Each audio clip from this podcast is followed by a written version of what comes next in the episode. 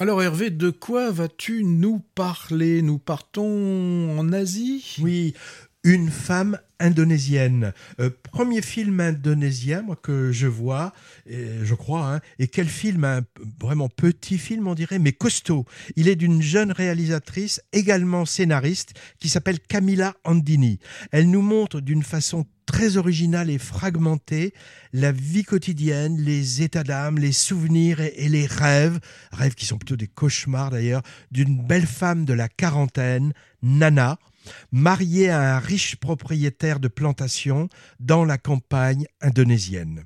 L'histoire se déroule pour l'essentiel au milieu des années 60, mais démarre 15-20 ans en arrière, à un moment charnière de l'histoire du pays qui acquiert son indépendance par rapport aux Pays-Bas à la fin des années 40.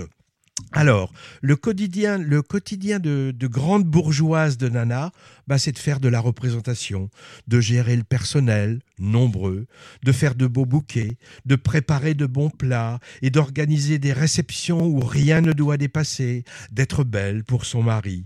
Euh, son époux, d'ailleurs, pas mauvais bougre, hein, qui la couvre d'éloges et de bijoux, mais qui la trompe. Remarquez, il la trompe avec un peu de scrupule quand même. Hein.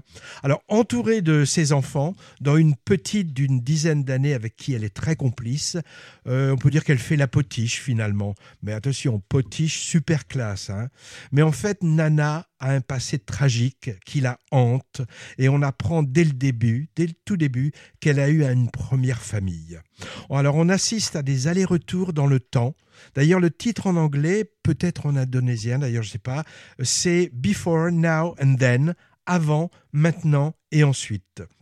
Et donc ce voyage temporel se fait à travers une alternance de scènes réelles et d'autres qui sont onirique. Et pendant tout le film, en fait, l'héroïne a la même apparence physique.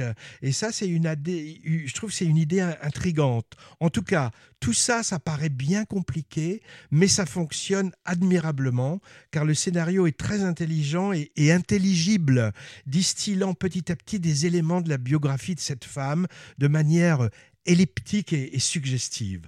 Cadrage des plans, lumière, nature tropicale, robe magnifique, coiffure, très important la coiffure dans le film, plat cuisiné, musique nonchalante, danse traditionnelle, tout ça est vraiment superbe. On ne peut pas s'empêcher de penser à un classique du cinéma contemporain de la même veine, In the Mood for Love. Mais là où le film de Wong Kar Wai me laisse un souvenir de, grande beauté formelle, mais, mais sans récit palpitant. Ce film-là raconte une histoire complexe qu'on comprend petit à petit. Une chose qui est très belle dans le film, une des choses très belles, c'est l'amitié féminine qui se noue au cours du film. Comment cette femme digne trouve force et émancipation, émancipation à travers la sororité.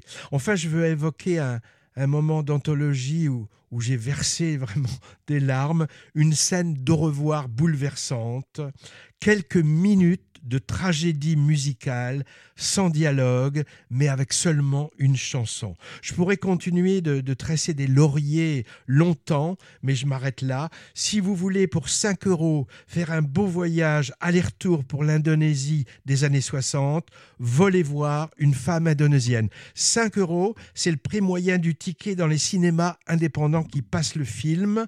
Le Jean Eustache de Pessac, par exemple, pendant ce mois de janvier.